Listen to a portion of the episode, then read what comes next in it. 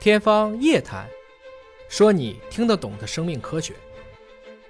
古虫动物门的故事啊，比脊椎动物还要惊心动魄。之所以说它惊心动魄啊，就是太艰难了啊，要准确的说啊，有二十多年的历史。这个故事啊，就是从一九九五年开始，这整个后口动物亚界在澄江动物群里面都是问号。现在经过九六年、九九年、零一年、零三年，我们把它基本上填满了，还有一个是在零四年。就这几栋台整阶个儿，嗯故事就是从九五年到二零零五年第二个十年，我把澄江动物群三十多年历史啊划分为三个阶段。第一个阶段一九八四到九四十年，啊第二个十年呢是从一九九五到二零零五或者二零零四，它的总体的贡献就是后口动物亚界里面的六个类群都被我们发现了。有五个类群，就是棘皮动物、啊半索动物、头索动物、尾索动物、脊椎动物。哎脊椎动物又叫高等脊索动物，都被我们找到了。当然，尽管还有不完善地方还要做，但是框架已经有了，而且还发现了一个，它应该是后口动物亚界的，它长得赛烈啊，哎，它已经完成了呼吸革命了、啊是，哎，但是它跟现在这五个类群都不一样，嗯，它有头，它没有头，没有头它也没有脊索，它也没有肌节，那我们说单独建一个门叫古虫动物门，就是这个古所以虫二零零啊对二零零一年我们在内卷又有一个长嗯文，这个文章发表之后呢，国际上也引起一个小小的轰动，嗯所以传到国内来了，又凭着二零零一年的中国十大科技二进零展。零一年哎，二零零一啊01年就的那是啊九九年，就是啊零一，九九年一次，这是零一年这是跟神舟二号在一啊，起，一号一起上了一把， 呃二号一起上了一把。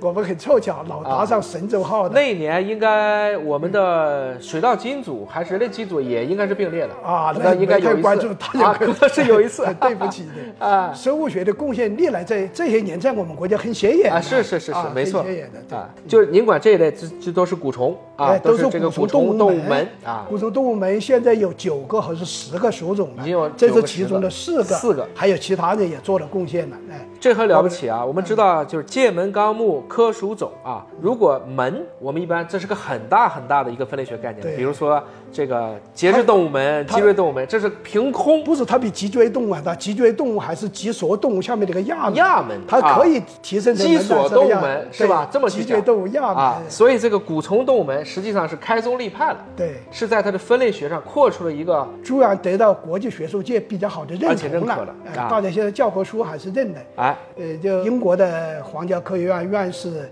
叫做麦克奔腾，他写了好像两三版的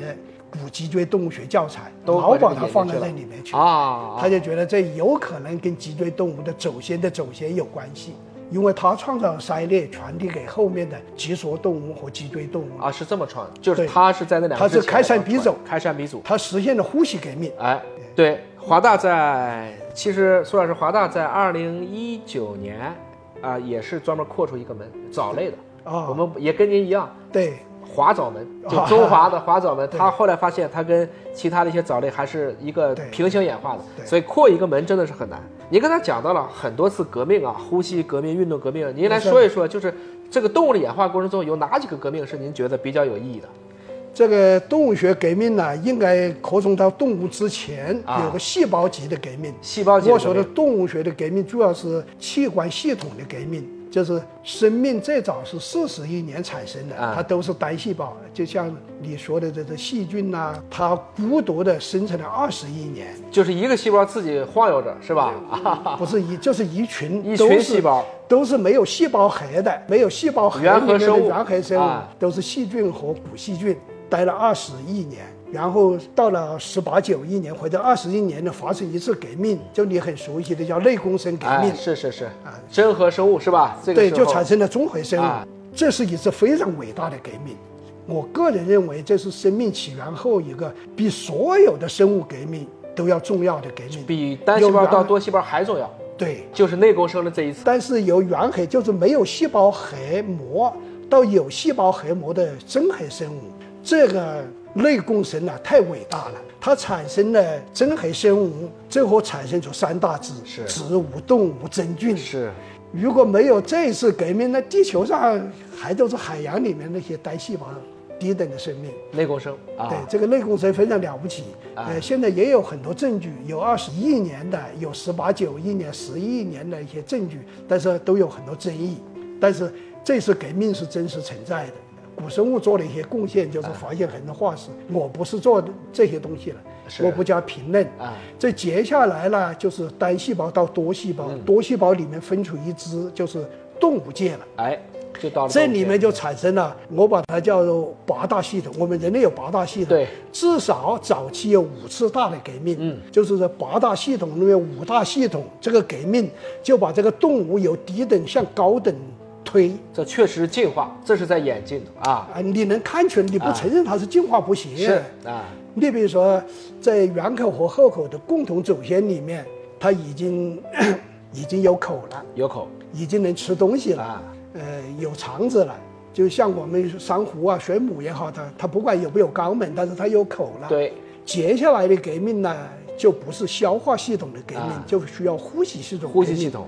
你没有足够的氧气，我吃进的东西我咋办呢？胀死了，哎，是，我必须把它氧化掉，哎，呃，送到我们的。细胞里 啊，送不到同的细细胞里，线粒啊体里面，它对进行能量代谢嘛啊，对对进行交换。是是是，哎，这个是就原是来消化系统、呼吸系统这两对次，这两个是最系统基本的这是最基本的啊，这是能量代谢或者新也陈符代合谢物理的最的基原理，我这能量得够啊，对才能往下走。这样就叫持负伤啊。持负伤就是持营养和持氧气。对对对对对，那么，与早期低等的一些动物啊，是靠着表皮就可以吸收足够的氧气啊。通过中皮国肤有呼不吸运动，我不需要很多氧气，但是你长到三胚层，对长得很大的时候，需要足够的氧气，咋办呢？有两只。圆口动物长了鳃枝啊叫节肢动物啊，啊长了鳃枝。鳃枝我们啊后口动物就长了鳃裂，鳃裂就像我们吃鱼的鳃啊，我们希望晚上能吃到鱼，能看到啊鳃裂，是看到鸡节。是，更重要的呢，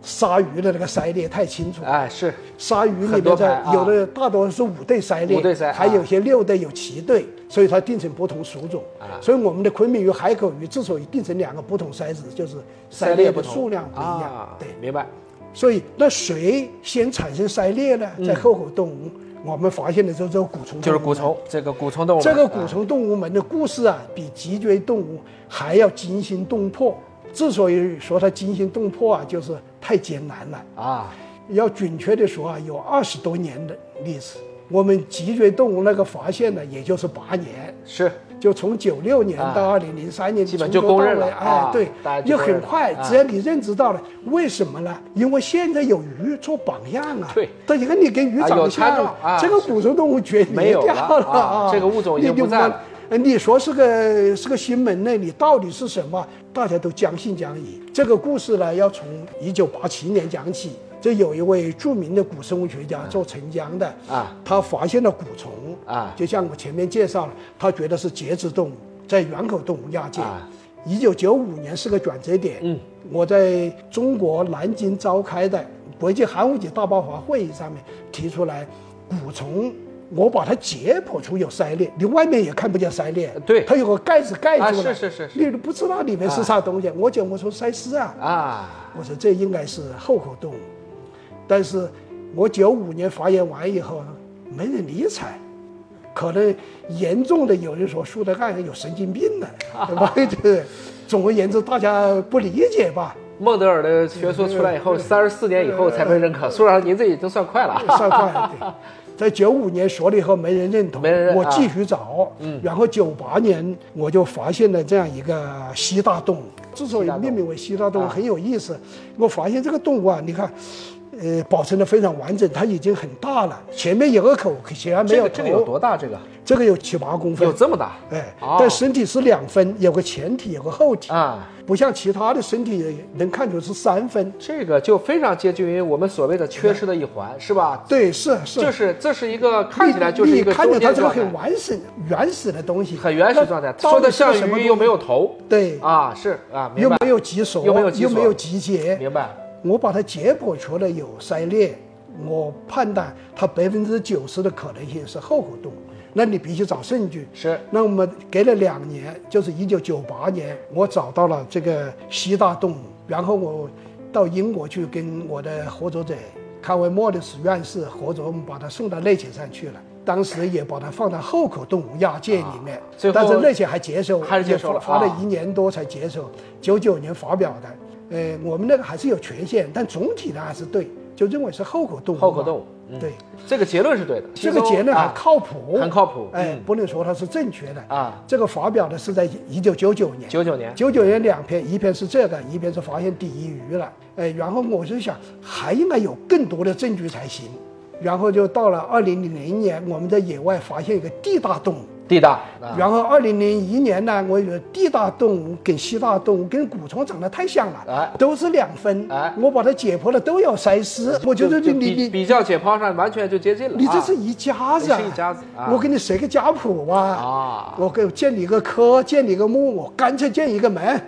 因为它是后狗动物，与其他五个门都不一样，建立一个门，把它送到内检上去了，内检很给面子，内检又给一个长文发表了，这就凭证了二零零一年的中国十大科技进展，但是还是有争议，啊从苏德干说这是筛猎，靠谱不靠谱，肯定有人怀疑。因为它没有现代生物来佐证做，对比啊，对，就大部分人想象不出来这是个什么动物。对，嗯所以我还继续钻研，然后又到了给了四年之后，我在《科学通报》又用中文，当然也用英文，有发表了再论古虫动物门，又论一次这中间还有。就是还有人发现其他的一些啊属种，我都拢过来，你看太有说服力了。哎别人也发现这个筛尸哎构造明了，白啊呃，捧场的人多了。这个捧场呢是根据证据来说，有不相信就变成相信了。啊明白那么零五年呢，大家就基本上相信了。你想从八七年到九五年，如果这一段不算，你是从九五年到二零零五年整整十年， 10年这十年非常艰苦，许多人反对，不像脊椎动物，很快大家都拥护你。还没有完，还是有少数人，大概有百分之十左右人还不认同啊。然后我这个博士生叫欧强，现在是中国地质大学的教授，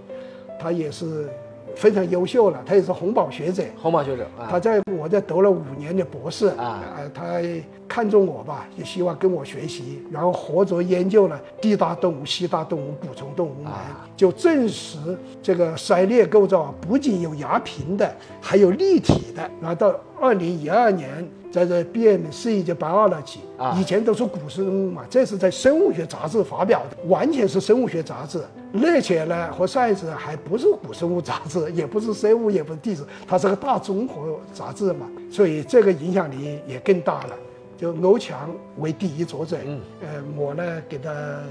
敲锣打鼓啊我是通信作者，通信作者啊 我也出点主意，啊里面有什么重击啊、痕迹啊，它生理怎么运作啦？这个故事把生物学的形态构造啊和生理机能呐、就讲得比较逊了、明白了。让生物学的一些评论家就觉得，哎哎靠，谱这是有道理 的。尽管没有基因，但是，呃，因为把生理学跟形态学结合在一起，这不容易这啊这还是这很，要有功底的，哎，啊，能使人信服。你说出来大家得明白，它结构和功能得匹配。啊对，是就是说是啊大家都说这是孔病神，哎 是是我也是是孔病神。对是是是，所以到了一二年，你看二十多年，从八七年到，所以这个非常艰难。现在这个教科书里面都认同了，啊现在都认了哎，都认同了，对，所以非常艰苦。一个正确的发现，其实在出来的时候，很多人往往不认。对我是们就把这样的词叫做降谬，啊，就是降谬，就是它是个正确的，但当时不认。但是只要你是对的，你是有第一性原理的，要坚持。对所以舒老师呢，又一次告诉我们要有兴趣，基本功要扎实，还要坚持。